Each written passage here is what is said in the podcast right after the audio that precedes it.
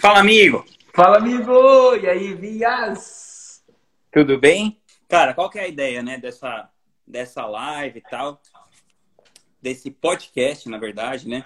A ideia é ter conversas profundas, sair daquela coisa superficial que geralmente rodeia não só o marketing digital, como o mundo do desenvolvimento pessoal, como tudo na vida, né? Pouca gente quer se aprofundar em alguma coisa. Então, eu começo te fazendo uma pergunta para você responder ela profundamente, cara. Qual é a coisa mais importante da sua vida? É muito louco, né? Uma pergunta forte, não esperava essa de primeira. Achei que vinha mais aguinha com açúcar para a gente chegar na mais importante, né? E, e, e, é louco, porque a primeira coisa que vem na minha cabeça é família. Né? A família, minha família é a coisa mais importante na minha vida. Mas antes de eu conseguir falar família, me vem o meu dever como ser espiritual, vendo uma passagem material aqui, de ser tudo aquilo que eu posso ser, honrar o meu Criador. E é muito louco, porque naquilo que eu acredito, eu não sei o quanto eu tenho de tempo para responder aquela pergunta. Vias, não tem, tem protocolo aqui? Como é que é o protocolo? Não. Se você responder uma só, em uma hora tá valendo. Foi profunda. Cara, é o mais importante na minha vida é alcançar o propósito que o meu Criador tem para mim. Isso é o mais importante da minha vida. É, gostaria muito que ele me permitisse que a minha família estivesse comigo nesse propósito. É, você me perguntar assim, Jerônimo, o que você deseja? Eu desejo que minha família esteja comigo nesse propósito. Porque são as coisas que eu mais amo nesse plano material. Mulher, minha mulher, a Paty, o João e Carol. Mas eu ainda quero acima disso. Ah, tá. Achei que era mulher no substantivo, aí ia ficar difícil. Não, minha mulher, minha esposa, ah, Paty, tá. minha pernambucana, pô. Então, na verdade, é isso, Vinhas. Respondendo objetivamente, o que, que é o tá mais bom. importante? E é como isso. que você. E como que você tem essa resposta do que, que é o seu propósito segundo o Criador? Como que você faz essa busca?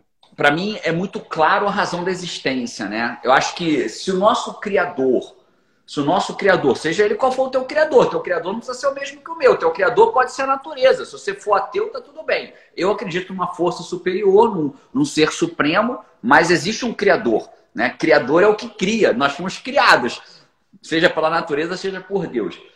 E seria uma falha de logística muito grande, na minha visão, se isso tudo foi criado só para a gente viver a vida.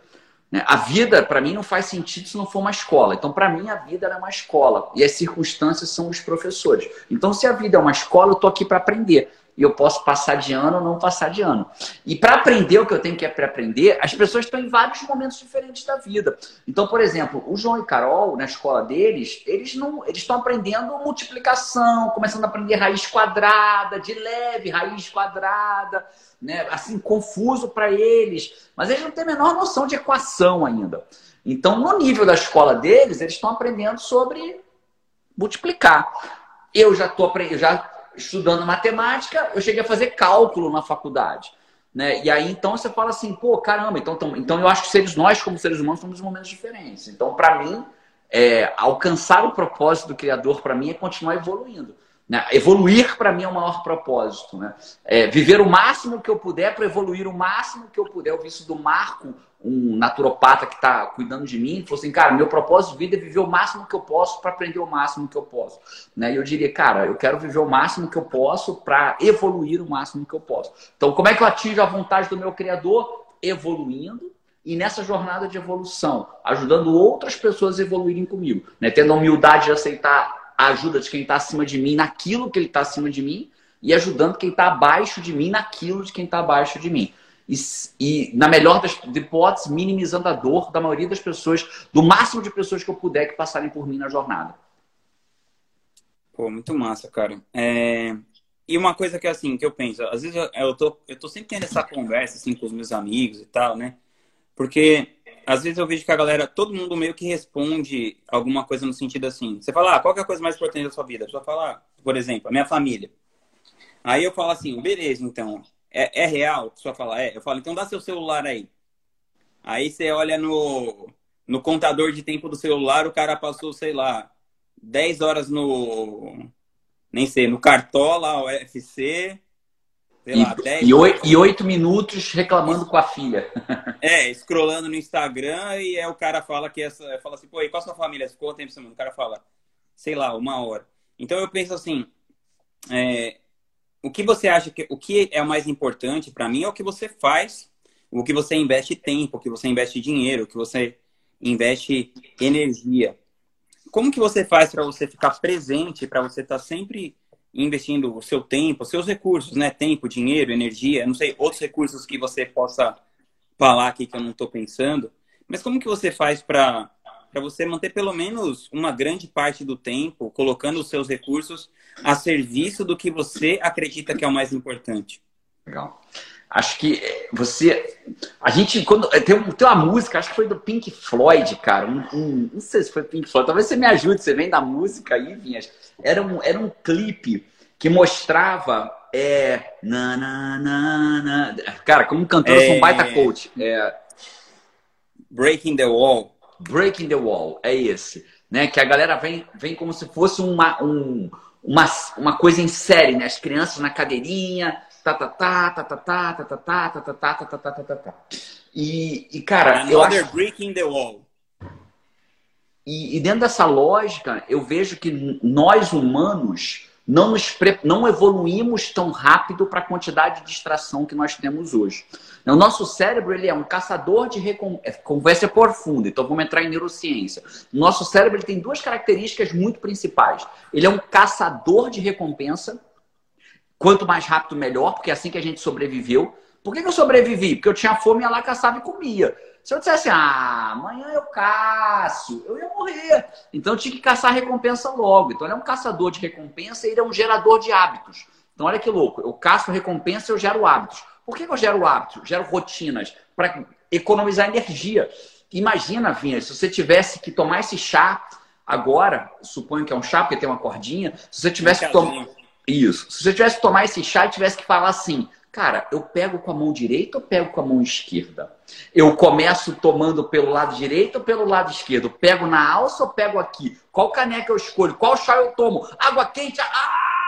Então, você explodir. Imagina se toda decisão da tua vida fosse assim. Então, o teu cérebro está permanentemente tentando aprender com você o que, que ele pode só repetir para não ter que ficar tomando decisão. Então, você já aprendeu a tomar chá. Você pega a água, ferve, bota na xícara, bota o negocinho ali dentro, a xícara que você, como padrão, já deve tomar, tal, ou alguém faz isso para você. Isso tudo é automático, para você poder prestar atenção em outra coisa. Isso para quê? Para a gente poupar energia, né? Para a gente poupar energia. Porque o cérebro consome 25% de toda a nossa energia do corpo, embora pese quase nada, né? Pese 1,3 kg. Então, olha a merda. O nosso sistema biológico, né? a nossa carcaça, ela é a mesma há milhões de anos enquanto ou vem evoluindo há milhões de anos, mas ela é, é, vamos falar de 150 mil anos atrás, para ficar mais correto, para não falar aleatoriamente. Ela é a mesma há 150 mil anos e a gente não teve um grande salto. Ah, o cérebro mudou um pouco, a, a neuroplasticidade. Sim, mudou um pouco, mas não houve uma. É incomparável com a evolução tecnológica que a gente teve. Então, hoje, as minhas recompensas não vêm mais de caçar e sobreviver, vem de abrir a geladeira e pegar o que tem lá dentro. Né? E, os, e aí isso me permite o quê? Ter outros hábitos. Que hábitos? Esses que são automáticos, pegar no celular ficar 10 horas ali. Então eu tenho hoje um desafio que eu não preciso ir caçar, eu não preciso ir sobreviver, eu só preciso abrir uma geladeira ou pedir um, entrar num celular e pedir um iFood, alguma, um Uber Eats, alguma coisa assim, é o meu caçar de antigamente, e os meus hábitos que foram criados foram criados pela tecnologia atual. Juntou isso tudo, eu entro o quê? Eu viro um robô de um piloto automático. Só que um piloto automático que vai numa direção, uma trajetória trágica. A trajetória é trágica. A trajetória é o quê? O, o, o celular roubando meu tempo, gerando dopamina. A dopamina está totalmente ligada ao vício, né? A maior parte das drogas das drogas, principalmente as alucinógenas, que dão um baita. É, que deixa a galera, que o pessoal fala trincado, não sei se ainda fala trincado trincado é cringe, mas enfim, né, a, o que deixa a galera trincado é, são drogas que dão uma descarga gigante de dopamina, ou aumenta a recepção de dopamina, ah, interfere na dopamina. E o que, que o celular faz? Com as microvibrações, com as mensagens, gera dopamina. Então eu estou lutando contra algo que vicia, que atinge meu centro de prazer com a dopamina, que me dá prazer imediato, que eu não tenho mais que caçar lá fora e que virou um hábito automático. Então, beleza, gente, que merda. É, é uma batalha desigual. Por isso que 95% da população, depois de 40 anos de trabalho, estatisticamente falando, vai estar tá morta, ou vai estar tá dependendo do governo ou de alguém da família para sobreviver, ou vai continuar trabalhando não porque quer, mas porque precisa. 95% da população, segundo estudo feito nos Estados Unidos, com 40 anos de estudo. Né? Então, por quê? Porque é desafiador. Né? É desafiador. Aí, Jerônimo, você me perguntou, Vinhas, e qual é a forma de eu sair disso? Não conheço outra que não seja dois elementos. São vários, não tem uma solução simples. Eu seria leviano. A conversa é profunda, eu seria leviano se desse a fórmula mágica, porque você me conhece bem, sabe que eu não defendo fórmulas mágicas, né? Então, mas tem duas soluções. Primeiro, clareza. Né? Você precisa saber para onde você vai. Quem não sabe para onde vai, qualquer caminho serve. Eu tenho que saber para onde eu estou indo. Né? Esse é o primeiro passo. Se eu não sei para onde eu vou, qualquer caminho serve. E o segundo elemento depois da clareza é consciência. Eu preciso praticar consciência plena. Eu preciso praticar presença plena. Eu preciso praticar consciência do que eu estou fazendo agora no momento. Então, se eu não tenho consciência do que eu estou fazendo no momento, agora vamos juntar tudo isso. Se eu não tenho consciência do que eu estou fazendo no momento, eu vou para o piloto automático. E o piloto automático, infelizmente, é rota de colisão com tudo de ruim na nossa vida, por conta da facilidade que a gente tem. Como é que eu mudo isso? Tem que saber para onde eu vou, eu tenho que ter consciência plena, presença, consciência plena literal, né, do que eu estou fazendo agora, consciência plena, né? Como é que eu pratico isso, Jerônimo? Meditação, por exemplo, é uma ótima forma de consciência plena. E a terceira coisa que eu gosto muito, mas aí eu já vou entrando muito para o desenvolvimento pessoal, talvez não seja o objetivo da nossa bate-papo profundo hoje, que é você saber o seu para quê, né? Porque eu só vou abrir mão de algo, porque vamos lá. Qual é a merda? O celular dá prazer. Isso que você falou, o cara fica 10 horas, o cara fica 10 horas no Instagram ou nos joguinhos, ou coletando, coletando fruta, né? Coletando fruta, jogando joguinho da fazenda, coletando fruta. Ele tem prazer literal. Não é prazer metafórico, é prazer literal. É o prazer que advém das descargas de dopamina que ele está recebendo. Né? Por que, que ele vai largar esse prazer dele para uma coisa chata que é talvez estudar, que é fazer atividade física, chata, porque olha que desumano que é, né, Vinhas? O que é, olha que cruel, né? Por isso que eu falo que a vida é uma escola, entre outras razões. O que, o que é bom me dá dor, me dá dor imediata e prazer futuro. O que é ruim tende a me dar prazer, prazer imediato, imediato, e a dor é no futuro consequências só no futuro. Só no futuro. O cara que gosta de fumar, ele tem prazer. Ele só fuma porque tem prazer. Ah, cigarro é ruim. Ruim pra gente que não fuma. Pra quem fuma, ele gosta. Aí o cara acende um cigarro, ele tem prazer agora. Mas o câncer vem 10 anos depois, né? Ou enfisema pulmonar, ou desafio, ou seja lá o que ele tiver, vem 10 anos depois. Então é desafiador, cara. Então você tem que ter o seu para quê. A pergunta é, para que você vai largar isso? Para que você vai largar o celular? Porque não é fácil, não, bicho. Se fosse fácil, Todo mundo todo faria. Mundo faria. Se fosse fácil, todo mundo faria. Então, você precisa ter o seu para quê. Se você não souber o seu para quê, a pergunta para quê é literal, né? Você acorda de manhã, né, Vinhas? E aí as pessoas se perguntam, cara, não tô afim de sair da cama. As pessoas que saem, saem rápido, elas sabem para quê? Para que, que você vai sair da cama? Né? E sai rápido, né? Sai rápido, né? Jerônimo, mas o ser humano é preguiçoso. Não, o ser humano é prático. Vou, vou dar uma referência. O ser humano não é preguiçoso. Né? Se chega alguém aqui e fala assim, tá pegando fogo! E o cara que estava deitadão jogando o celular, ele joga o celular pro alto e sai correndo. Ali ele tem um pra quê? Largar o celular e sair correndo. Então a gente precisa saber o nosso pra quê. Né? Aí o pra quê de cada um, né? Mas você, então, mas para você não cair nessa, assim, né? Porque eu vejo que você é um cara. Bom, a gente é sócio, tudo. Então, eu vejo como você é um cara determinado, como você é um cara que fica ali obstinado nas coisas e tudo, né? Mas como que você faz para você não cair nessa no dia a dia, e principalmente no seu caso, que acho que tem até uma coisa mais difícil, né? Um agravante, porque a gente acabou que nessa, nessa era, né, pós-moderna e tal, líquida, a gente substitui a, a, as interações sociais de verdade por essas interações falsas. Então, você você tem uma noção de importância muito surreal, né? Do tipo, ah, então você, no seu caso, né, que você é bem conhecido, então, sei lá, 700 mil pessoas te seguem no Instagram, então é tentador toda hora você, você apertar o botãozinho e ver uma pessoa assim, nossa, Jerônimo, você é demais, Jerônimo. igual aqui nos comentários, né? Ó, Jerônimo, você é o melhor. Jerônimo, amei e tal. E como que você se mantém é, fiel ao seu princípio e acaba não se deixando se levar por essa onda? Ou se você se deixa de vez em quando, o quanto que isso interfere no seu senso de. na sua autoestima, no seu senso de quem você é? Se interfere ou não? Eu acordo todo dia para lutar contra a minha mediocridade, sabe, Vinhas? É, é, você falar assim, Jerônimo, quanto grande você é? Eu acho que a minha grandeza e de qualquer um de nós é o quanto a gente está disposto a lutar contra a nossa mediocridade.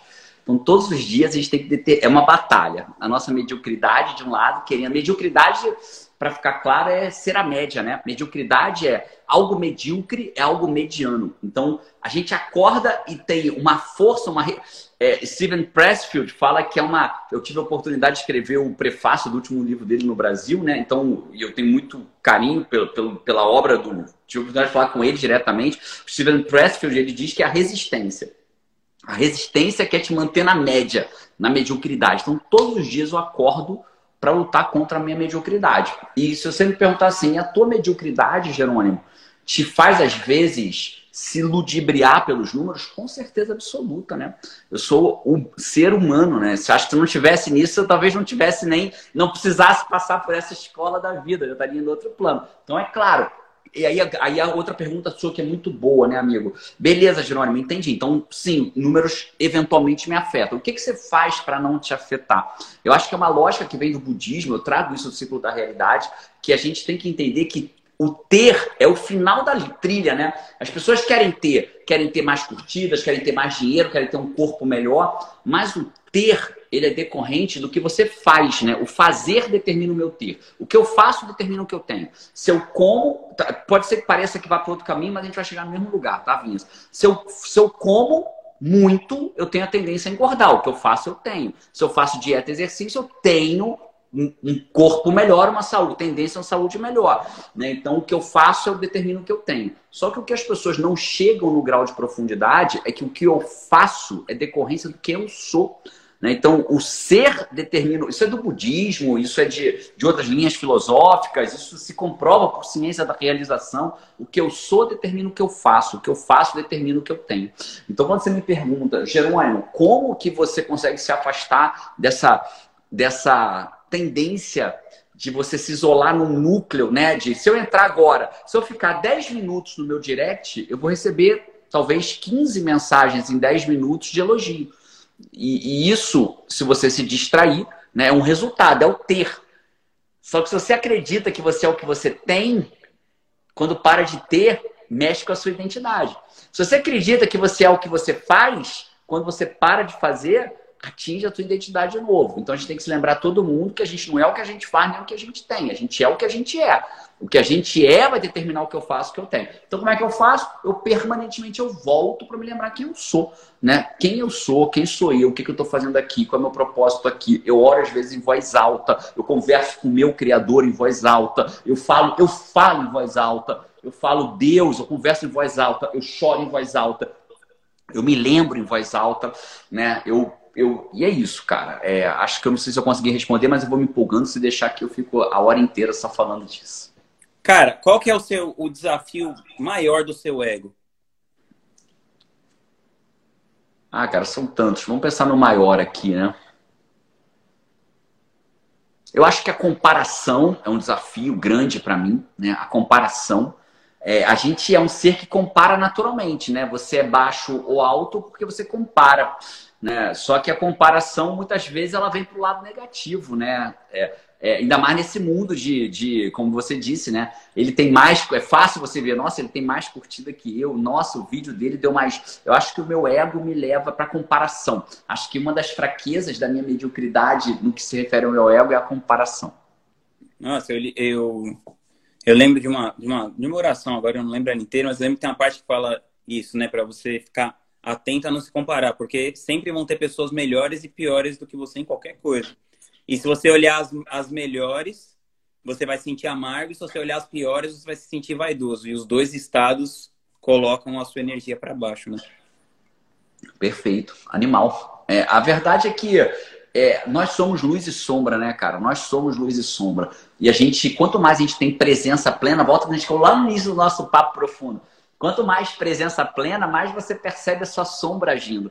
Né? Mais você percebe que é a sua sombra. E mais você percebe que você precisa permitir que a sua luz venha, né? Então, é, não sei se em algum momento a gente vai chegar na parte da inteligência emocional. A pessoa, para ser emocionalmente inteligente, ele só consegue com presença plena. Se ele nunca tiver presença plena, ele nunca vai conseguir ser emocionalmente inteligente. Porque o que é uma pessoa ser emocionalmente inteligente? Ela compreender que quem está falando não é ela, é a emoção dela, é a raiva dela. Jerônimo, pessoa inteligente emocional é que domina a emoção, que não tem emoção, não, de jeito nenhum. Emoção é, emoção é animal. Né? Nós somos animais, né? As pessoas acham que só quem é animal é nossa sogra, mas não é não. Eu sou animal, você é animal, nós somos animais, né? Então, como animais nós somos. No meu caso, ter... não. A minha sogra é uma fofinha. Viu? É uma fofinha, né? É uma animal fofinha. Então, a gente, a gente, a gente é animal, parceiro. Então, como animais, a gente vai ter raiva, vai ter ira, vai ter nojo. Mas, cara, essa parada da raiva, é... eu estava lendo num livro do, do Sêneca, que ele tem um livro que se chama Sobre a Ira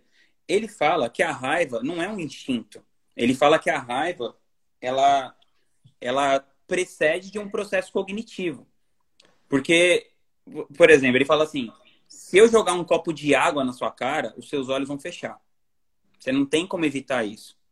Agora, para você ter raiva de alguém, aí ele dá uns exemplos da época dele, né? Ele fala, por exemplo, se um escravo derruba um prato no chão, você só tem raiva porque você parte de um princípio que existe um mundo onde naquela época, né, claro, sei lá, na época de Cristo, é, ele fala, os escravos não derrubam coisas no chão, né? Então, é, então ele falou, pa, isso passa por um processo cognitivo. E uma vez que passa por um processo cognitivo, você tem a chance de, de refletir ou não. Né? Incrível. Sobre, sobre esse processo cognitivo. Você concorda com isso? Eu vou dizer que Sêneca está certo em parte. Que isso, hein? Podemos aqui, no papo profundo, vamos dizer que Sêneca está certo. Pessoal, já, já, anota, já anota aí o clickbait. O dia que Jerônimo questionou Sêneca. Gostei, hein? copyright na veia. E, e eu Vamos posso colocar. afirmar que ele está certo, assumindo que a gente está falando exatamente o que ele falou, porque a gente às vezes lê uma coisa, lê claro, outra, claro, né? Claro. Assumindo que é exatamente isso que ele fala, o que, que a gente tem que entender? O, é, o papo é profundo, então vou aprofundar. São dois, são dois é, emoção e sentimento são coisas diferentes. A emoção, ela é instintiva. A emoção, ela é instintiva. Né? O que, que é uma emoção? Eu estou nadando no, rio, num lago, eu estou aqui nos Estados Unidos nesse momento, tem jacaré, tem crocodilo, alligator. E só você ter uma ideia, no condomínio que eu estou, tem uma regra, que se o, condomínio, se o jacaré tiver até 1,30m, ou seja, quase do meu tamanho, 1,30m, eu não posso, eu tenho que evitar conflito com ele. Até 1,30m eu tenho que evitar conflito com ele. Então, o jacaré eu não tenho que, eu não tenho que me envolver. Mas se eu estou nadando aqui e vejo um tronco e eu acho que é um jacaré, quando a emoção deflagra, ela é instintiva. É uma reação biológica ao eu achar que aquilo é um jacaré ou um crocodilo. Isso é emoção. O sentimento é o que fica depois da emoção. Né? Às vezes ficou aquele medo de ter outro, aí é o sentimento. Né? Então, a gente precisa, primeiro precisa diferenciar isso. Então, quando eu falo de inteligência emocional, eu estou falando de quando vem a emoção, que é biológica. Aí vamos para a cênica agora. A emoção eu não controlo, neurocientificamente falando. A emoção eu não controlo. Agora, se você vinhas, vai ter raiva de coisas que eu não tenho, ou que eu vou ter raiva de coisas que você vinhas não tem, aí tem todo um processo prévio de evolução pessoal, de desenvolvimento pessoal. Mas na, vamos, vamos falar assim, onde que Sêneca, na minha opinião, erra nesse aspecto, assumindo que é isso que ele fala que naquilo que te causa raiva não há processo cognitivo. Aquilo é um processo biológico. O cognitivo está no prévio, nas suas crenças, naquilo que você acredita. Então, o que é a inteligência emocional? A inteligência emocional tem três aspectos. Né? Você demorar a explodir. Quando você explode, explode, eh, porque eu estou falando da raiva, mas demorar a deixar a emoção aflorar. Segundo, não ir tão fundo na emoção Terceiro, voltar mais rápido. Então, basicamente, são essas três KPIs. Se a gente fosse falar de empresa, né, amigo, que a gente é sócio, numa delas, a gente ia dizer assim, cara, quais são as KPIs da inteligência emocional? Demorar a explodir, quando explodir não ir tão fundo e quando for voltar mais rápido. Isso é inteligência emocional. Então, voltando em Sêneca, o que eu entendo que ele está dizendo é: quanto mais eu evoluo, mais as emoções de valência negativa, vamos dizer assim, né, mais elas demoram a aflorar, porque eu me tornei um ser evoluído. Né? Então, por isso que eu gosto muito da frase, né? Não é a pessoa que me irrita, sou eu que me irritei com ela. E se eu mudo as minhas crenças, a forma de eu ver o mundo, eu posso não me irritar mais com ela. Se você vinha, chega numa sala e fala uma frase para 10 pessoas, pode ser que quatro se irritem e seis não. Então não foi você que irritou aquelas quatro. Foram as quatro que se irritaram com aquilo que você falou. Até porque eu não posso te mudar, mas eu posso me mudar. E se eu mudo a forma como eu vejo o mundo, talvez eu não me irrite mais com você e a emoção não venha mais. Eu não sei se ficou confuso ou se eu me fiz claro. Vou amar, Vinhas. Se né? disser que eu fiz claro ou não. Não, eu acho que, eu acho que sim. Só que talvez eu que não tenha me expressado tão bem. Acho que o que ele quis dizer é que assim, vai, vou dar um outro exemplo. Eu já vi o Leandro Carnal dando esse exemplo. Ele fala assim: bom, as pessoas se estressam com o trânsito, por exemplo. Né? Então, por exemplo, se, se você vai se estressar com o trânsito, quer dizer que você parte do princípio que não vai ter trânsito. Claro, a expectativa não alcançada, né? É, ou sei lá, o Alan, de, o Alan Debuton, lá, aquele cara inglês, ele fala quando ele vem pro Brasil que ele se espanta que as pessoas falam assim, porra, choveu. E ele falou que, tipo, como ele mora na Inglaterra, lá chove todo dia. Ele achou, tipo, completamente normal. Então, eu quis dizer mais no sentido de, se você não tiver, se você puder é, se você conseguir, né, antes trazer essa diminuir a expectativa, a tendência de você ter raiva é menor. Então, é porque a gente aí a gente ia para um profundo muito profundo, né? Por exemplo, o exemplo do trânsito não é não, uma mas emoção. Vamos nessa. É, aí, o exemplo do trânsito não é uma emoção, é um sentimento. Eu tô ali, aquilo tá me incomodando, aquilo vai. To... Meu pensamento vai vindo, eu vou ficando chateado, porra, quero chegar no trabalho. Isso é, uma, isso é um sentimento. E aí, claramente, o sentimento passa por todo o processo cognitivo. O que, que é uma emoção? O que, que seria uma emoção no trânsito? Né? É algo que atire, atinge em você o seu sentimento de luta ou fuga, por exemplo. Né? Ah, faz um barulho sim, sim, faz assim. Tem essa diferença mesmo. É, é, faz barulho. E Sêneca não podia falar dessa, dessa diferenciação lá atrás, porque claro, isso é neurocientífico recente. Eu sim, acho que é, quem vai falar disso é, é, é, é, recente agora, né? A gente vai ouvir isso falar sobre diferença. Então, Sêneca, quando fala de emoção. Não, agora eu entendi, agora eu entendi. Ele está falando de emoção e sentimento. Uma, uma emoção é pá! dentro do carro. Né? Eu lembro uma vez que eu estava contigo no telefone e você falou assim: Caraca, caraca, meu Deus, meu Deus. Nossa, eu falei: Caraca, Bias, o que, que houve? O que, que houve? Ele falou: Caraca, meu Deus, meu Deus, o que, que foi, Bias? Porra, fala. Se eu tivesse contigo, eu te sacudia, né? Você falou, capotou um carro na minha frente. Isso é emoção. Né? Isso não é, isso é ligou o teu luto ou fuga, entendeu? Isso não é sentimento, né? Isso não é, nossa, deixa eu. Sim, sim, então, claro. quando eu falo de emoção, é essa emoção que você não controla. É claro que conforme você vai se desenvolvendo, né, um, você, a emoção vai ficando mais dominada, você demora mais para aquela fora. Mas acho que a gente pegou. Então, assim, Tá certo o que o Karnal falou, tá certo o que Sêneca falou, desde que a gente não entre para a neurociência de dif diferenciar emoção de sentimento. Quando a gente entra nessa diferenciação de emoções e sentimentos, aí a gente fica mais claro o que você está me dizendo para sentimento. Né? Pô, aquela pessoa falou isso de mim. Pô, eu, pô, que coisa. Isso é sentimento. Isso não é emoção, né? Isso é sentimento. Né? Nojo é tipo, vou comer uma coisa e a coisa está estragada. E tem uma barata que sai. Comendo sanduíche sai uma barata do sanduíche. Você não consegue racionalizar cognitivamente aquilo. O que aflora é uma emoção. Né? O que você vai sentir depois daquilo, aí já é um sentimento. Não sei se eu me fiz claro também. Não, não, deu, deu para entender legal. E aí você falou que tem essa coisa lá atrás, né? Que eu não quis interromper esse flow, mas você disse que, pô, você está sempre disposto a ser ajudado por alguém que está mais na frente, alguma coisa, e ajudar a pessoa que está mais atrás em outra, né? E, cara, pô, é, já falei isso várias vezes, né? Mas você foi a primeira pessoa que me deu a mão nesse mercado do marketing digital, nesse mercado da internet e tudo. Você foi meu primeiro mentor ali, o cara que me colocou num grupo de mentoria, que me ajudou a evoluir. Inclusive, você, você eu estava meio receoso, né? Porque, para quem não sabe, na época, sei lá, seis anos atrás, custava 30 mil reais ou 40 mil, alguma coisa assim. E eu nunca tinha comprado nada de 30, 40 mil reais nessa época. E o Jerônimo falou, cara, você vai pagar para estar nessa mentoria tal. Ele falou, pô, eu não confiei em você e tal. Confia em mim, né? A gente já estava trabalhando junto. E, nossa, aquilo mudou o jogo para mim, assim, de um jeito muito absurdo.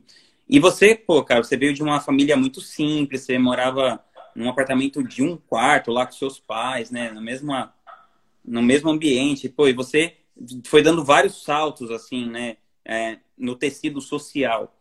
E, bom, você não foi exatamente o cara que teve mais estrutura para isso, né? Você teve que sair de uma. Você deu uma virada muito grande que a maioria das pessoas não dá.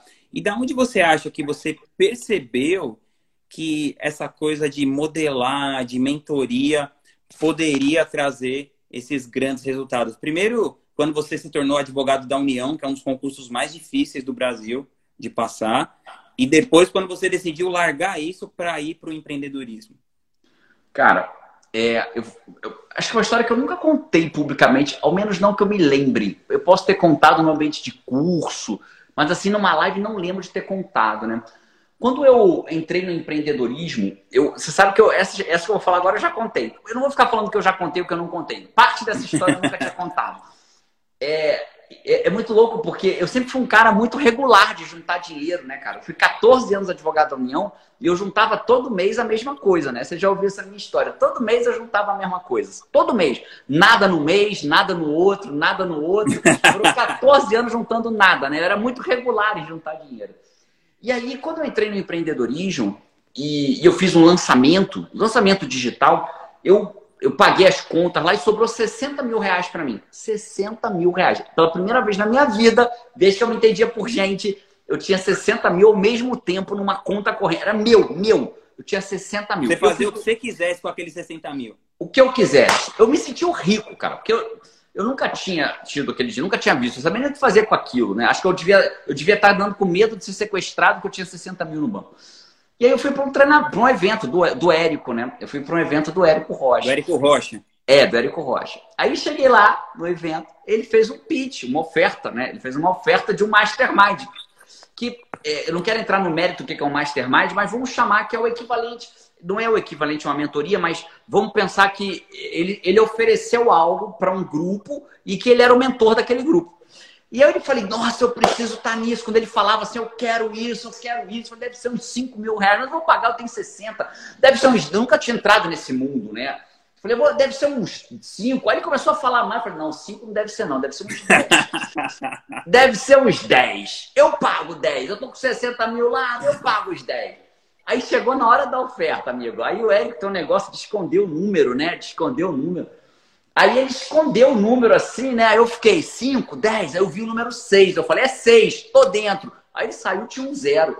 Era 60 mil. Eu falei, não, para, para. Ele sabe quanto eu tenho na conta. Isso é um golpe. Ele, cara, eu juro pra você. Eu tinha 60 mil guardado e ele ofereceu um produto de 60 mil reais. Né? É, você sabe que a gente tem uma comunidade, né? Que é a comunidade no comando. Eu vi várias pessoas aqui da CNC. E a gente, uma das regras que a gente tem de viver é não fale do que você quer viver, viva do que você quer falar. Né? Não fale do que você quer viver, viva do que você quer falar. E eu estou contando tudo isso para dizer, quando você me perguntou sobre mentoria, sobre tudo isso, né? E eu virei à noite, né, cara? Todo o meu dinheiro, falando com a Paty pelo telefone. Na época não era WhatsApp, era SMS, cringe total, né? Era SMS e tal, me mandava, eu mandava, tal, tal, tal. Resumindo a história, eu peguei todo o meu dinheiro e investi naquilo. Para falar que eu não peguei todo, a vista tinha um desconto, era 50, ainda sobrou 10 para trás. E ali eu investi. Então eu peguei todo o meu dinheiro que eu tinha acabado de ganhar, que eu nunca tinha visto na vida, e investi numa mentoria. Prova, assim como você disse, uma mentoria, né? No Mastermind. Assim como você disse que talvez um dos pontos da virada foi você ter participado do Zenit, como meu mentorado lá atrás, estou simplificando o linguajar né? E eu ter participado como mentorado do Érico, eu, eu, eu vejo que mentorias, coaching, grupos, levado coisas sérias, né? Não estou falando de, do cara que nunca teve um produto digital, por exemplo, e montou uma mentoria e ganhou. O primeiro dia que ele ganhou produto digital foi vendendo mentoria de produto digital. Infelizmente, o mercado está cheio disso, né? Cara, o cara ficou rico. Como? Vendendo mentoria para produto digital. E qual produto digital que ele teve? Nenhum, só o da mentoria. Então, assim, é, é, é, é meio louca a parada, né? Mas pensando em, em, grupos sérios, né, como você tem, como eu tenho, como o Érico tem, né, é, é, eu, eu, vejo isso como um encurtar caminho. Né? Então você falou assim, cara, você busca ajuda. Eu vou sempre buscar ajuda. Eu acabei de falar que eu passei quase duas horas com um naturopata que sabe muito mais do que eu. De erva, de chá, de limpeza, de juicing, de, é, é, de cura pelo sol, de cura pela terra. O cara fez curso de xamã. Já, você já deve. Você já falou publicamente que tomou ayahuasca, né, Vinha? Você deve ter tomado uhum. quantas ayahuascas na vida? 15, 20, talvez? É, eu tomo todo mês, das vezes duas vezes, por aí umas 20 esse, vezes. Esse cara tomou 500 vezes ayahuascas catalogadas, assim, entendeu? Então, Meu assim, Deus. É, é um cara que já foi pro meio, já foi pro Peru, pra Amazônia. Não que ele seja melhor ou pior que você, tô dando uma referência, porque você Não, já, é um, já é um mentor de ayahuasca, eu, eu me informo com você. Então, assim, esse cara tem muito que me ensinar. Então, ele é um mentor. Então, eu paguei para ele. Paguei significativamente nesse momento, em dólar, porque é um cara dos Estados Unidos. Então, por quê? Porque ele é um atalho para mim. Ele estuda há 12 anos isso. Ele leu o que eu nunca li. Né? Ele, se, ele se informa. É a forma que eu tenho de pegar o suco. Né? É tipo aqueles juicer, que você bota um monte de coisa vum, e o suco sai ali já sem casca, sem nada. Então, é isso, cara. É, e os mentores são em várias áreas, né? É o mentor espiritual, é o mentor físico, é o mentor do marketing digital, é o mentor financeiro, é o mentor, né, cara? Mas quando que você sacou isso, assim? Porque, pô, eu fico pensando, seu pai era taxista, né? Cê, sim, cê, com certeza seu pai não chegou em você, não sei, talvez até sim, né? Mas eu imagino que ele não chegou em você e falou, filho, ó, quando você ficar adulto, começa a modelar as pessoas, faça assim. Você tirou isso da onde, cara? Cara, vamos lá, né? É... Eu estava participando de um podcast ontem com a, com a Flávia Kalina lá, e ela, tá, ela me fez a pergunta que eu também não tinha uma resposta exata. Eu não consigo ver, sabe, Vinhas, um momento ahá. Nossa, aquele foi o momento que eu falei, eu preciso de mentoria porque eu não estou conseguindo.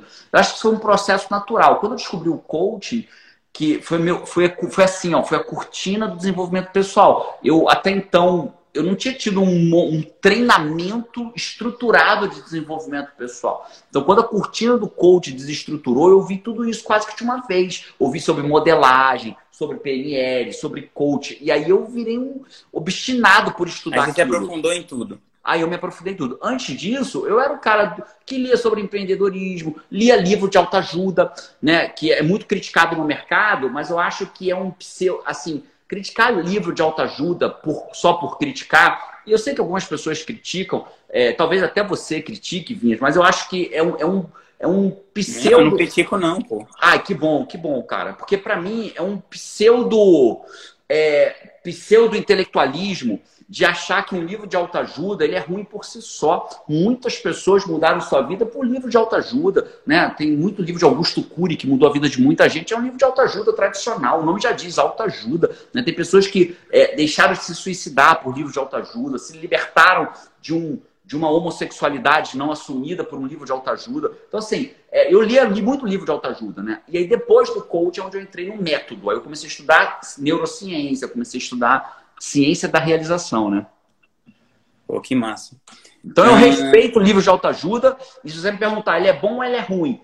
Eu não pergunto se ele é bom ou ele é ruim. Eu pergunto, ele gerou ou não gerou resultado para você? Porque vai ter livro de neurociência que não vai mudar nada na tua vida. E vai ter livro que vai ser incrível para você. Não, eu acho muito legal. Eu tenho, inclusive eu tenho livros de autoajuda, por exemplo, esse aqui, que tá segurando é um dos que eu mais gosto. É um típico livro de autoajuda, né? Se o tio acha ligado, foda-se, é um baita livro de autoajuda, inclusive. É um, dos que eu, é um dos que eu mais gosto. Inclusive, até entrevistei o Mark no meu canal, cara, é muito legal. Demais. É, mas acho que, mas, por exemplo, o Mark, ele faz uma, uma linguagem extremamente pop, mas ele é um cara que tem uma profundidade, né? O cara, eu gosto disso. Então, ele tá falando do jeito, com a linguagem mais sessão da tarde do mundo, mas o cara tem uma profundidade. Claro. O problema é quando as pessoas é, trazem a coisa para o raso do raso. É o repetidor de frase de para-choque de caminhão, né, cara? A Exato. gente vai ter muito nesse mundo de internet. Ou as pessoas né? não leem as coisas direito. Ah, eu vi esse post que rolou agora, recentemente, do Bolsonaro, que bombou no seu Instagram positivamente e negativamente. Foi o post que eu mais tive ataque desde, desde, que, desde que eu me entendo na internet. Então, você estava fazendo uma análise crítica sobre a inteligência emocional do Bolsonaro. E aí as pessoas começaram a comentar ali é, né, coisas que tinham sentido, coisas que não tinham. Até vi que você falou sobre isso nos no, seus stories hoje. Mas como que você lida com essas situações polêmicas quando acontecem com você? Porque uma pessoa falou assim para você, Ah, mas é porque você fala isso porque você não tomou uma facada. Pô, você já tomou até um tiro, como assim? É, pô, Bem... Bolsonaro levou uma facadinha, pô. Levei um tiro de 38 na barriga, pô. Pera aí. Pô. É, pois é. O que, que tem a ver a facada com inteligência emocional, né? É Exatamente. É louco, né? E o que, que tem a ver, né? Então, às vezes é, é isso. Então, é, eu vi, eu trouxe esse, esse justo para falar, porque um cara falou, você já tomou uma facada? Aí outro responde, e o Jerônimo já tomou um tiro, como se uma coisa tivesse a ver com a outra, né? É, então, é, é. É, nem a facada tem a ver, quanto mais. Nem o tiro, nem a facada. Agora falando lá no post, né? Olimpíada da tragédia, né? Vamos ver quem teve uma tragédia maior. Quem teve a tragédia maior tem mais direito de não ter inteligência emocional. É, exatamente. É, é, é, tipo quando você, as pessoas vão conversando, né? Fica um monólogo com outra pessoa. Um fala assim, eu quebrei o braço, outro fala, pô, eu que quebrei duas vezes, né? Eu tive, tô com tosse, eu tô com câncer, tipo, né? E se o cara não tem, ele busca na tia, não, mas minha tia semana passada. É, exatamente. Então eu queria que você falasse, assim, como que você lida com essas, com essas questões polêmicas no sentido de como que você querendo trazer para as pessoas, né? Como você lidar quando a opinião externa é, contrariar o senso comum, contrariar o que você acredita. O Marco Aurélio dizia: nunca eu paro de me impressionar, porque as pessoas dizem que elas gostam mais delas mesmas do que dos outros, e no final elas sempre se importam mais com a opinião dos outros do que com a opinião delas mesmas. Né? Muito bom. Cara, eu tenho que falar de três elementos aqui, Vinhas. A gente, você pode me interrompendo, a gente pode trocar. Tem pressa, né? cara. A gente está aqui para buscar a profundidade. Tá bom. Mas vai me interrompendo se você precisar. Cara, é, é... vamos lá. Primeira coisa, tá aí, tá aí mais uma, uma deficiência do meu, que o ego me atrapalha. É, no começo da minha jornada no mundo do desenvolvimento pessoal, eu sempre fui um cara muito fofinho, né? Eu sempre fui um cara muito fofinho. Eu sempre fui um cara que gente boa, né? Era o Jerônimo, é figura do gente boa.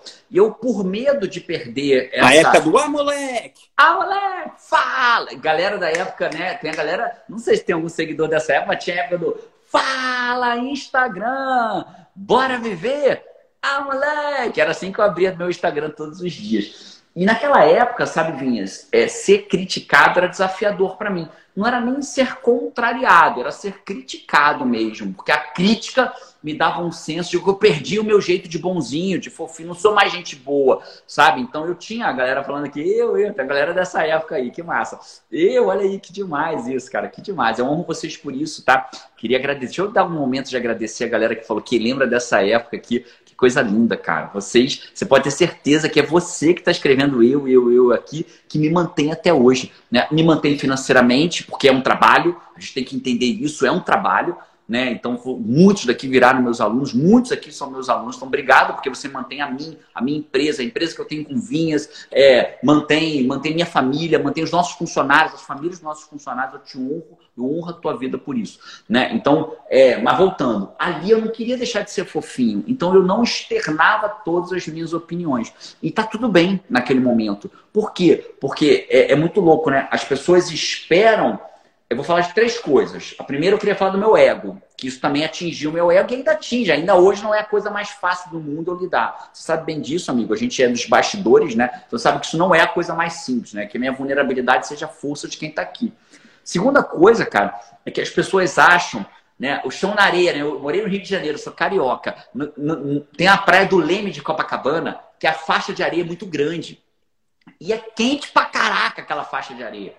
Né? E, o, e o Josué era um amigo nosso. O Josué era um amigo nosso que a gente brincava que ele era vietnamita. Que, e, e ele não, é, não tem mal nenhum ou bom nenhum em ser vietnamita, só brincava, que ele tinha um olhinho puxado. E a gente contava uma história que ele veio da guerra do Vietnã, que explodiu uma bomba, ele estava sentado no vaso sanitário, o vaso sanitário caiu em cima do nosso prédio, ele mora lá sem saber onde ele mora. Era uma história que a gente contava. E ele tinha, ele atravessava aquela areia com tranquilidade. E a molecada toda de chinelo.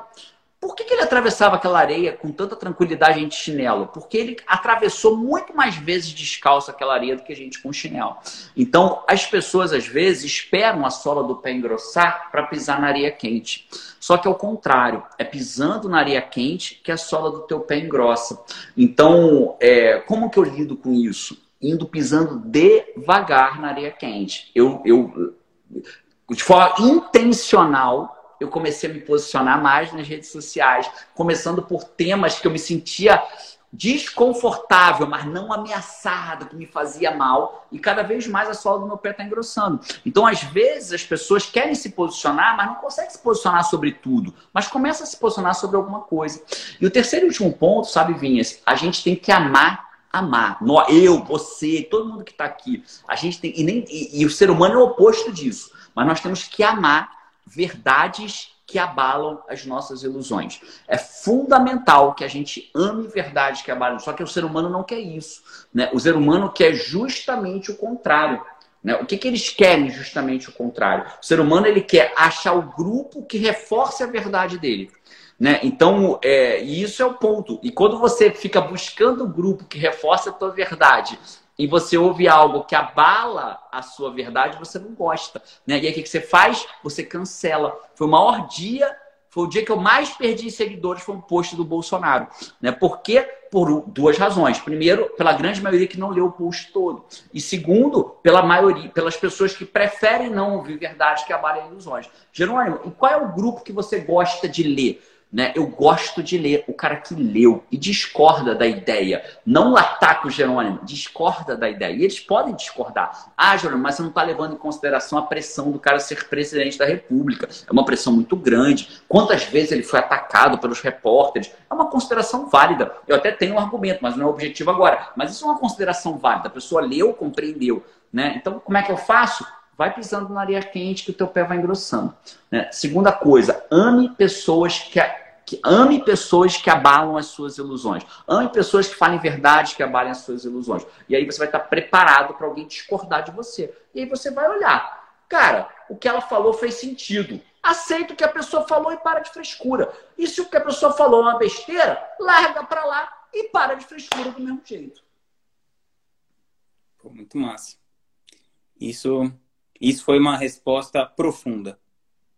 Cara, falando sobre. É, você sempre fala sobre a coisa das pessoas mudarem de vida, né? Porque todo mundo está tentando mudar alguma coisa na vida. Você está passando um tempo aí nos Estados Unidos e tal. É, o que, que você percebeu, assim, de diferença cultural, assim, entre o Brasil e os Estados Unidos? Como que tá sido, tem sido essa experiência de você ser estrangeiro em outro lugar e e poder olhar as coisas com tirando o elemento subjetivo da equação que geralmente é a gente mesmo. Qual é a sua percepção? Cara, eu vou, pro, vou tirando o elemento subjetivo, que normalmente é a gente mesmo, como você acabou de dizer, é, eu vou, eu vou para coisas práticas, né? Eu vou para o prático, sem julgamento. O que, que é diferente? Tem a diferença do primeiro mundo, né? Um país rico, abundante financeiramente e que tem vacina sobrando, né? Então, esse é um exemplo clássico. Um país do primeiro mundo. Então, ponto. É um país primeiro mundo com abundância financeira. Mas eu acho que isso, o que mais me, me chama atenção nos Estados Unidos, é que eles têm princípios muito fortes. Então, por exemplo, quando você vê os Estados Unidos, ele tem princípios muito fortes. O princípio da liberdade, ele é muito forte. Então, eu acho incrível ter um princípio da liberdade. Então, por exemplo, as pessoas vão pro, é, pro mercado de pijama. E ninguém vai ficar te olhando porque você está de pijama. Porque, mas não é porque não olha porque você está de pijama, porque existe um princípio que guia aquilo. Você é livre você é livre desde que você não atinja outra pessoa. Então ninguém está preocupado. Cabelo, tem pessoas que estão com cabelo que no Brasil as pessoas todo mundo fica olhando na rua e o cara não penteou o cabelo, a mulher não penteou o cabelo e a roupa não combina e está de pijama, né? E ela vai de pijama no mercado porque ela tem o valor da liberdade. Isso é um valor, isso é um princípio. Em compensação, outro dia a Paty foi bater uma foto, é, chegou um móvel que a gente tinha comprado aqui, a Paty estava muito ansiosa, filmou o móvel entrando em casa. Imediatamente o entregador virou assim: Senhora, por que a senhora está me filmando? E a Paty se assustou. Mas não tem que se assustar, porque o mesmo princípio da liberdade, ele é universal. Então o cara falou assim, peraí, cara, eu sou livre, você não pode invadir a minha privacidade, a minha liberdade e me filmar. A parte falou, não, desculpa, já tô apagando, ó, desculpa, não queria. Aí, aí, o que, que a gente não pode fazer? Ai, que frescura. Frescura não, é um princípio e um valor. Se eu sou livre, eu posso ir como eu quiser, você não pode invadir a minha liberdade a minha privacidade. Então, valores e princípios me chamam muito a atenção aqui nos Estados Unidos, né? É, é, e você vê que são esses valores e princípios que talvez vão diferenciando os Estados Unidos de outros países de terceiro mundo. Né? Por exemplo, a ideia de que, cara, tá sobrando vacina. E eu não estou falando que isso é de direita ou de esquerda. A gente está até num governo, se eu não me engano, americano democrata, que seria o equivalente à esquerda, do Biden. Né? E num governo de esquerda, é, é eles tiveram uma, uma inteligência é, é, incrível é, e, e, essa inteligência incrível é uma, seria uma. Não é uma inteligência, porque isso não é inteligência. Tiver uma atitude típica de direita, vamos dizer assim. Né? Mas então não tem nada a ver com direita e esquerda. Eles pegaram a vacina que estava sobrando e estimularam o quê? O turismo da vacina. Cara, tá sobrando vacina, bora divulgar para o México vir para cá. E aí o que, que eles fizeram? Voltaram a fomentar hotéis, voltaram a fomentar passagem aérea, voltaram a fomentar. Eu conheço incontáveis pessoas que financeiramente, eu não quero entrar no mérito se isso é justo, se não é justo, não é isso que a gente está falando, né? Mas o fato é, é, olha que, olha que forma, né? Porque como aqui prevalece a meritocracia, prevalece, isso é um princípio, né? Então eu acho que isso é muito forte, né? Então eu, isso me chamou bastante atenção positivamente dos Estados Unidos, especialmente liberdade, privacidade, meritocracia. E, e falando dos Estados Unidos e de negócio, o que, que você vê de diferença do coaching e do marketing digital nos Estados Unidos e no Brasil? Cara, é muito louco, né? Eu, eu vou falar dos dois rapidamente. O coach, eu, eu, tive que ir consultar um médico aqui, infelizmente, tive um pequeno problema de saúde aqui, tive que ir no médico. E fui numa clínica, a dona da clínica me recebeu, me apressionaram, oh, vai o Jerônimo, pô, atende ele aí. Aí a dona da clínica me, me recebeu e via passando um médico. Quando o médico passou, a dona da clínica falou: Ah, doutor, olha aqui, esse aqui é o Jerônimo, ele é coach. Ela só falou isso, ele é coach. E o médico, na mesma hora, falou assim: Nossa, o cara é médico, né? Médico. A gente já cria uma autoridade imediata para o cara. Nossa, que legal, que demais. Coach de que área? Eu falei de, de, é, de pessoal e profissional, né? Business, negócios, life coach and business coach. Uau, que demais, tal, parabéns. Em que área? Papapá, papapá, papapá. Né? Então, assim, uma parada muito, muito fora da parada, né? Então, aqui o coaching, a gente está aqui provavelmente 10 anos na frente, né? Aqui ninguém está discutindo se coaching é sério ou não é. Aqui, coach, aqui já estão pesquisando, fazendo meta-análise de você joga no PubMed, que é um site de pesquisa de site de pesquisas, você acha mais de 20 mil ocorrências de pesquisa sobre coaching. Então, enquanto o Brasil né, que é um pouco da síndrome de vira-lata que a gente tem, né? Enquanto o Brasil, ou pelo menos é, é, vários filósofos modernos nos auto-identificam como síndrome de vira-lata, enquanto a gente está discutindo se coach é sério ou não, os Estados Unidos já está 20 mil pesquisas sobre coaching, usando coach dentro de esporte, dentro de saúde, no tratamento de câncer, tratamento de, de doenças do rim, é é, já, já há pesquisa até do coaching junto, multidisciplinarmente, junto com psiquiatra em depressão. O coaching não trata depressão, mas estudos que, quando conecta o coaching, diminui a reincidência da depressão e a diminuição do, do uso de medicamento. Então, assim, o coaching, eu diria que ele está 10 anos na frente aqui. Né? Então, a gente tá, vai, vai precisar caminhar, o que é uma ótima notícia porque mostra que o Brasil tem 10 anos de gap para evoluir, né? O Brasil é um, é um, terreno inexplorado. E o marketing digital, embora também começou muito antes, é muito louco, né, cara? Que a gente olha para o marketing digital aqui, eles estão muito ainda naquilo que a gente já fazia no Brasil já não faz mais. É, é, é, uma sensação do contrário. Você é toda hora impactado por vídeos quando você está aqui, daqueles típicos bem tradicionais que o Brasil fazia um ano atrás. Sabe? Aqueles vídeos bem tradicionais com uma copy muito, muito é, muda só o nome, a cópia é sempre a mesma, eu sou fulano, eu tenho isso, mas nem sempre foi assim, agora, papapá. Então, a sensação que eu tenho, e eles não têm um, é, é, todo esse rebuscamento que o marketing digital no Brasil acabou alcançando. Então, tem a sensação que, ao contrário do marketing digital, nós no Brasil já estamos passando. Acho que a gente é muito criativo, porque esse é um grande, um grande ativo do brasileiro, né? Como a gente é muito criativo, eu tenho a sensação, e eles são muito binários, o americano, muito binário, eu acho que a gente eu acho se eu fosse buscar uma mentoria em marketing digital, eu não buscaria nos Estados Unidos, eu buscaria no Brasil. Pô, tanto que a, a Hotmart comprou a Teachable, né? Que é a maior empresa daí, né? A Hotmart brasileira comprou a Teachable e tal. Cara, inclusive eu tô, eu, eu tô de olho aqui quando a Hotmart vai abrir o IPO, né? Eles estão há boatos que eles vão abrir aí. Já vou, já, meu dinheiro já está guardado para investir neles. Não, já vou até separar mais uns dólares aqui então, mais uns reais aqui então. Pode separar uns, uma, uns doleta aí que eles vão abrir, acho que antes do Nubank, talvez, hein? Uau! Certamente terá dinheiro meu lá. Há boatos, há boatos. Há boatos. Vamos esperar, vamos esperar. Cara, como foi o processo para você, é, já que a gente está falando de marketing e tal, como que foi o processo para você construir a sua autoridade? Porque apesar de você uh, ser um cara que é relativamente novo na profissão, você ficou muito grande, muito rápido. Então, como que você você construiu isso de maneira estratégica ou você acordava cada dia e falava hoje eu vou dar o melhor de mim? Como que foi esse esse processo, principalmente nos primeiros anos, né? Porque é que nem com você acumular patrimônio. É muito mais difícil você juntar os seus primeiros 100 mil do que o seu primeiro milhão, ou os seus primeiros. Ou o seu segundo milhão, ou o seu terceiro é. milhão, né? Quando você faz 10 milhões, o décimo primeiro parece meio natural, né? Não é necessariamente. Cara, pergunta. Tô gostando desse papo profundo aqui, cara. Tomara que você não vá terminar agora imediatamente, que eu tô curtindo esse papo aqui. Cara. Não, vamos fundo. Vamos fundo. Cara, vamos lá. É, se eu dissesse que foi uma baita estratégia, é mentira, né? Que eu, tipo, ah, eu me estruturei para ter esse sucesso todo. Não, não foi. Né? Agora, quando você fala assim, Jerônimo, olha para trás, porque a gente tem que tomar sempre esse cuidado, né? É, a gente, porque, e a gente não fala isso como mentira, sabe? É, não é, a gente não mente, a gente acredita que a gente se preparou. Que é muito diferente você olhar para trás. É muito tentador, né? Você fazer a narrativa do mito. Isso. É, falar assim, isso. não, eu fiz isso, eu fiz aquilo, e aí tal, eu superei todas as dificuldades. Mas se eu olhar para trás e você falar assim, Jerônimo, qual foi um dos maiores diferenciais? Eu acho que foi lá atrás, continua sendo hoje, vai continuar sendo na frente, que é o, são os resultados. Né? Então, são dois tipos de resultados, o seu e do seu aluno, né, cara?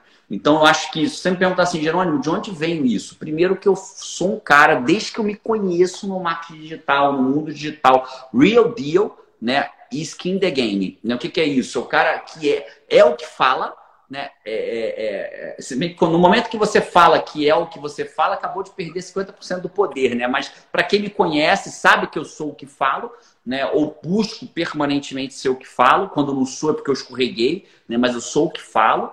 Né? E segundo, eu tô skin the game, né, cara? Eu não sou o coach que fala que coach é bom sem nunca ter atendido. Eu tô preocupado com a hora só porque eu tenho um cliente para atender agora daqui a pouco. Então, eu já atendi hoje, vou atender É, você atende é, atletas, famosos, atleta de série A, tendo artista, algumas pessoas que já disseram publicamente, como o Thiago Bruni, que é um grande player do mercado, Camila Farani, são nomes que já disseram publicamente foram atendidos por mim, o Leandro Ladeira, que é um cara que você gosta muito e que eu admiro e respeito muito. Então, assim, é, o fato é Inclusive, você que me apresentou ele. Olha aí que legal. O fato é, né? O fato é, olhando para trás, resultado. Né, cara, se você não tem, se você não tem um baita cartão de visita, transforma os resultados no seu cartão de visita. Né? Que quando seu cartão de visita é resultado, não tem como questionar. Então é isso que eu acho que foi o grande diferencial, sempre mostrando o resultado. Meu, os meus alunos, nossos programas têm resultados. Quem vai no WA tem resultado. Quem faz formação em coach com a gente, uau, sai de lá dizendo que foi um dos melhores treinamentos que fizeram. Né? Quem é da comunidade no comando tende a amar a comunidade no comando. Deve ter CNC aqui, daqui a pouco aparece nos resultados. Então, para mim, resultado é o, é o grande. Resultado e consistência, né? Acho que são as duas palavras.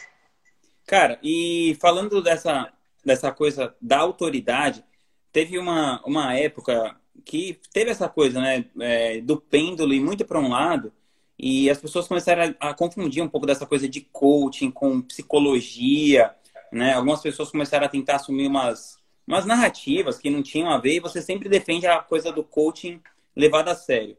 E, e tem esse lado no nosso mercado e também tem o lado do cara que é charlatão, como todas as profissões não regulamentadas, assim como copywriter, como gestor de tráfego, como estrategista digital, né? Ninguém me deu um diploma de estrategista digital também, né? Então, é, como que você acha que as pessoas podem fazer para separar o joio do trigo? E como que você lida com com estar tá numa profissão que está num ambiente tão desafiador, onde tem um lado que tem essas frases, tipo, ah, não, não deu certo na vida, virou coach e tal, não sei o quê. Muito legal. Cara, só para dar um abraço aqui para a galera nos comentários, né? Galera, sou CNC, sou coach criacional, galera vem com orgulho. Né? Awakers. Ex-Awakers, CNC, coach criacional. Vinhas, então, cara, é, eu, vou, eu vou dividir em dois, duas respostas, né? Primeiro, para quem está buscando um coach, né? Para quem está buscando um coach, tem, deve, tem que ter o mesmo cuidado que a gente tem quando deveria ter, pelo menos, quando busca um médico, né? Então, e a gente às vezes não tem, né? A gente vai no médico, às vezes não vê nem o diploma do médico, não vê nem onde ele se formou. Então, é, é, é o primeiro elemento é um elemento técnico, né? Quais são os resultados desse coach? Né? Quem, quem são os clientes? Deixa eu entrar na rede social dele, né? Deixa eu ver minimamente se ele tem resultado. Então, acho que é um primeiro ponto básico. Né? É, quem me indicou, como é que eu cheguei nele? Né? Minimamente é um primeiro ponto básico. Né? Esse é o primeiro ponto. Agora, o charlatão, ele tem um padrão de comportamento, né, cara? É, e é muito louco. Cara, dava um podcast inteiro só pela frase que eu vou falar. O charlatão só se dá bem pela fraqueza que nós, pessoas de bem, temos. Né? Então, o charlatão só se dá bem porque nós temos a nossa ganância. É, é, é, o charlatão ele só existe porque nós somos seres com natureza, uma tendência gananciosa. Mas porque você senão... acha que isso é para todo mundo ou você acha que isso é um traço mais cultural do Brasil? Porque eu tenho, uma, eu tenho uma impressão assim que o Brasil é muito aquela galera assim, muito, a gente é muito um povo que quer ganhar na Mega Sena, né? Sim, então, eu diria que vivendo nos Estados Unidos, agora vou pegar uma água ali para mim, vivendo nos Estados Unidos agora nesse período que eu estou aqui, eu diria que é do ser humano. Eu não diria que é do brasileiro. Aqui tem loterias que não acabam mais.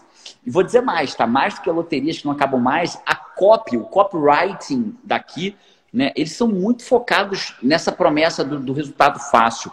Você tem mais de 60 anos, eu consigo ganhar para você 1.500 dólares no teu seguro em duas semanas. Então, assim, é muito focado no greed, na ganância. Né? Então, o charlatão, ele só se dá bem. Tem um golpe no Brasil, né? é, que é um golpe que eu já conheci pessoas que eu amo que caíram, que é o golpe do bilhete da loteria. A pessoa vai lá ver o número da loteria, 3, 17, 25, 48 da semana passada, e joga essa semana. Ela vai lá, joga o número da semana passada. E aí chega para a pessoa na porta do banco e fala: Ai, por favor, senhora, eu acho que eu ganhei na loteria, queria uma ajuda. Aí mostra o resultado e mostra o bilhete. Ninguém na hora ali olha o, o número. E ela fala assim: Eu preciso de ajuda eu vou dividir com a senhora o prêmio, mas eu não sei nem onde busca. Aí cresce o olho, né? E a pessoa fala, nossa, mas não é um cresce o olho porque a pessoa é gananciosa, é, é porque ela pensou, vou dar um golpe nessa pessoa. Fala, pô, vou ganhar metade do prêmio da loteria. Assim, mas como é que eu posso confiar na senhora? Será que a senhora não pode me dar uma garantia? A, a pessoa que eu conheço perguntou, mas que garantia? Não sei, me dá algum dinheiro para eu sentir que a senhora não vai fugir comigo. Aí a pessoa foi lá dentro do banco, sacou o salário todinho do mês, uma, uma trabalhadora, entregou na mão dessa pessoa e, e pegou o bilhete para ir lá fazer o saque para dividir meio a meio. Quando ela pegou e virou as costas, ela pensou, isso é um golpe. Quando voltou, já não estava mais a pessoa. Né? Então, a gente só cai... O, ganan, o, o, o milagreiro o, o charlatão, ele se beneficia da nossa ganância. Então a gente precisa parar para pensar nesse momento e falar assim, cara, peraí, é, é, isso não faz muito sentido, né? Então eu acho que isso vai acontecer naturalmente com o mercado, sabe mesmo? Não sei se eu fugi muito da conversa, talvez agora eu tenha ido um pouquinho, mas acho que talvez tenha feito sentido para você. Como é que se busca um coach levado a sério? Né? É, cara, não, como que a pessoa diferencia, né? O cara, igual você falou, buscar as referências buscar e... referências, resultados e, cara, desconfia. E não ter promessa mirabolante. Acho que minha avó dizia, né? É, é, esmola é grande, o pobre desconfia, né? Então, cara, se alerta para isso, né? Se informa, né? As pessoas acham que as coisas são muito simples e, e ah, vai ser fácil. Não, não é assim. E, e, a emoção, nesse caso, acaba dominando. Acho que esse é o primeiro ponto, né, cara? É, é entender. E outra coisa, hoje em dia, quase, pelo menos os coaches formados por mim, tende a dar uma sessão gratuita. Pede uma sessão gratuita com o coach, vê se ele tem metodologia. Né? Um coach formado pelo IGT, ele tem metodologia. Você na primeira sessão já fala assim, nossa, caraca, meu Deus, eu preciso disso para minha vida. Nossa, eu preciso disso para minha vida. E aí você já gosta do coach ou não na primeira sessão, cara. Então, o fato é, pede uma sessão para ele, entende? Vai lá, conhece o coach. Aliás, eu ensino isso para você, coach também, né? Se você é coach, dá uma sessão para a pessoa. É, se você confia, se formou comigo, se ficou com a nossa escola, se confia, vai lá. Eu acho que é isso. Show. Eu tinha perguntado outra coisa que agora eu esqueci. Eu fiquei focado nessa resposta. você perguntou se você achava. Ah, não, você perguntou da ganância, se eu achava que era uma coisa só do brasileiro, que eu disse que não, que eu acho que é do. Que eu acho que é do. do é, é, é, é, humano, né? A, a ideia do greed é humano. Certo. Cara, o que você considera a sua maior descoberta no mercado digital?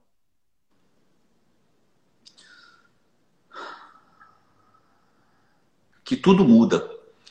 É, se me perguntar assim, já não é, é, Cara, não existe. Essa é uma descoberta do budismo, né? É, que não é minha, ou talvez de outras filosofias, mas eu ouvi a primeira vez do budismo, né? Que não existe a certeza, né? É a impermanência. Então, o mercado digital vai mudar, cara. É, a gente, o que funcionava ano passado talvez não funcione mais esse ano. Jerônimo, e aí? Como é que eu faço para investir? Então, você vai investir em você, cara. Você vai acompanhar. Por isso que a melhor, a peça mais relevante de tudo que você vai fazer é você mesmo. Né? Você vê várias pessoas aí do mercado, as pessoas perguntam, se eu tivesse 10 mil, no que, que eu investiria? Em mim né, em mim. Se eu tivesse 10 mil, o que, que você investiu nos seus primeiros 60 mil, Jerônimo? Em mim. Me botei dentro de um programa de mastermind. Né? Então, é, no que, que você. Paguei minha formação em coaching 12 vezes. Né? Então, no que, que você investiria? Em mim. Por quê? Porque quando você investe em você, você está preparado para as mudanças. Então, cara, você fala assim, cara, o que, você mais aprendeu? Cara, que as coisas mudam. Quem está em cima amanhã está embaixo, quem está embaixo amanhã está em cima. Né? Isso faz parte do jogo, né? para os dois lados. Cara, e por falar em impermanência, quando veio a pandemia, como é que foi para você? Como que bateu isso na sua porta? Dentro Cara, da sua casa, dentro do seu. Eu acho que ninguém estava preparado para esse tamanho de pandemia, né? Ninguém imaginava que ia ser isso tudo, eu acho. Eu imaginava que um mês, dois, três, tudo estava normal. Pelo menos eu imaginei. Né? Não sei você, Vinha. Você imaginou que ia, ia ser isso tudo naquele primeiro momento ali? Cara, eu imaginei que ia ser bem pior, na verdade. É mesmo? Não, então, então você tá. Foi, eu fui no outro dia e falei, cara, daqui uns três meses volta. Tanto que eu, eu falei até pro Lucas pra gente parar de lançar, a gente tava no meio de um lançamento, eu falei, meu, vamos. Deixa esse dinheiro perdido, vamos segurar a onda tal. Olha, aí, que louco. Sorte que o Lucas falou, não, vamos continuar e tal, que é meu sócio. E no final acabou que o, o mercado explodiu, né? Digital. Mas eu tava. Eu tava com medo pra você, pô, se as pessoas. Eu fiquei assim, achando, as pessoas não vão ter nem o que comer, talvez, né? Como que elas vão continuar nisso. Então, é, foi melhor do que eu pensei para mim, assim. Mas conta aí, conta de você. Cara, então, é, é a impermanência, né? Olha aí que legal. Você trouxe, fiz uma pergunta que é da impermanência, né? As pessoas falam assim, né? Caramba, Jerônimo, como que eu vou lidar com a incerteza desse momento de pandemia? Não, cara, você tá doido. Não é incerteza no momento de pandemia. Viver é uma incerteza, né? Viver é uma incerteza. Mas voltando, naquele momento, cara, 80% da minha da minha renda vinha de eventos presenciais. A empresa do IGT, ela tinha 80% de treinamento presencial, só diferente do que muita gente acredita. Pessoal, muita gente falou assim, me atacou na época, dizia: "Ah, você fala isso porque você é do mundo digital", mas eles não sabiam que 80% da minha renda vinha de eventos presenciais. Eu passei duas semanas com uma empresa que custava mais ou menos um milhão por mês para sobreviver, né, vendendo zero literalmente, vendendo zero. Né? A empresa era um milhão para sobreviver e vendendo zero. Duas semanas sem fazer uma venda, porque os treinamentos eram presenciais. Né? Então você tem que fazer o quê? Você tem que, naquele momento, foram três coisas que fizeram a grande diferença: né? criatividade, velocidade e princípios, mais uma vez. Né? Eu reuni o meu time e falei, cara, esse é um momento de pandemia. Temos três princípios que vão guiar a gente. Não importa agora quais foram, mas a gente teve três princípios que nos guiaram naquele momento. E velocidade e criatividade mais dois meses a gente transformou os nossos treinamentos presenciais em online, ao vivo online. Né? Eu não acredito, pode ser que um dia alguém me prove. Eu hoje não acredito em formação de coaching. Vou lidar com gente, vou atender e vou fazer um curso online com um videozinho gravado. Hoje eu não consigo acreditar. Pode ser que exista algum bom no mundo que alguém me mostre. Né? do IGT eu mantive 100% ao vivo. Né? O cara não vê videozinho, ele vai ter aula com um trainer de verdade. Então, cara, é a impermanência. E quando a pandemia acabar, vai ter que mudar de novo, porque muitas pessoas migraram seus negócios. O mundo mudou. Pandêmico, né? Já mudou, né? E vai mudar de novo, né? Então, muitas empresas foram para o home office imediato de produtividade da empresa, mas depois de um tempo talvez experimente uma queda e talvez voltem para o. Sinta a necessidade de voltar para o escritório, né? Então o mundo vai mudar de novo, né? E quando a pandemia acabar, vai mudar de novo o mundo. E assim é a vida, né? Assim é a vida. Desculpa. Cara, agora uma, uma pergunta das mais profundas possíveis. O que, que mudou na sua vida depois que você se tornou pai? Cara, eu tava. Era dia 5 de janeiro de 2010 e eu tava vendo meus dois filhos ali dentro. Eu nunca tinha pego um bebê, porque eu tinha nervoso de pegar bebê. Eu tinha agonia. E eu achei que eu ia ter agonia com os meus filhos, nem tive. Um ser muito mole, frágil demais, né? E aí a enfermeira me chamou pelo vidro, e são gêmeos, né? João e Carol, gêmeos. E ela pegou, botou o João num braço, João no outro, e a Carol no outro. Aí eu segurei os dois, assim, meio assustado, né, cara? Meio assustado. E, e quando a, ela abriu a porta, assim, da maternidade ali, daquela enfermaria, sei lá qual é o nome, e eu vim andando meio para fora assustado, né, cara? E quando eu olhei para trás, ela fechou a porta e permaneceu lá dentro e me largou do lado de fora no corredor do hospital com os meus dois filhos. Tipo, são seus, pode levar pro quarto. Eu falei, caraca! E eu com medo de andar e tropeçar e cair, literalmente, cara. Eu falei, caraca. E ali eu tive que tomar uma decisão. Ou eu faço, eu levo, pego e vou, ou eu não sei o que eu vou fazer. Né? E ali eu decidi, não, cara, eu vou enfrentar e vou fazer, né? E quando você pergunta assim, Jerônimo, o que, que mudou na sua vida, né? É, eu, eu, o meu grau de respeito é como se aquilo parasse de ser só sobre você. Né? É como se existissem seres que dependem. Existe, como não, né? É de fato Existem seres que dependiam de mim naquele momento. Né? E, e, e o, o medo que a gente tem de morrer, o que eu tenho de morrer, né? É praticando a gestalt de falar de mim, né? E não a gente. Né? O medo que eu tenho de morrer já não era mais de morrer só por mim, né? Era o medo de morrer por mim e por eles. Né? Então, o meu medo de morrer é um pouco diferente, é, é papo outra hora. Mas eu acho que é, é, a vida não é mais só sobre você. Eu acho que é um, é um pouco disso, assim, que eu senti naquele momento ali. E descobri o que. Descobri um amor, assim, que. Cara, quando você vê a primeira febre do teu filho, você. Também quem teve febre primeiro foi o João, né? A Isa, tia Z, que trabalhou com a gente 15 anos, é, ligou para mim e falou: Doutor, ela me chamava de doutor, até hoje me chama de doutor, doutor, o João tá com febre, 39, cara, taquicardia. Fiquei com taquicardia, nervoso, larguei tudo que eu tava fazendo, meu filho nunca tinha tido febre, né? Então você experimenta coisas que só ali você consegue experimentar, né? Então, acho que é novidade, com responsabilidade, com... acho que é mais ou menos isso. Pô, essa não podia acabar com uma mais profunda. Amigo, obrigado pela conversa, por dividir sua, sua sabedoria com a gente. Foi muito massa estar aqui com você, passar esse tempo. Pelo menos é, acho que é só assim para eu conseguir falar com você. Então, Por sua causa, né, safado? Porque eu, eu, eu, tá mais difícil falar com você pela sua agenda do que pela minha.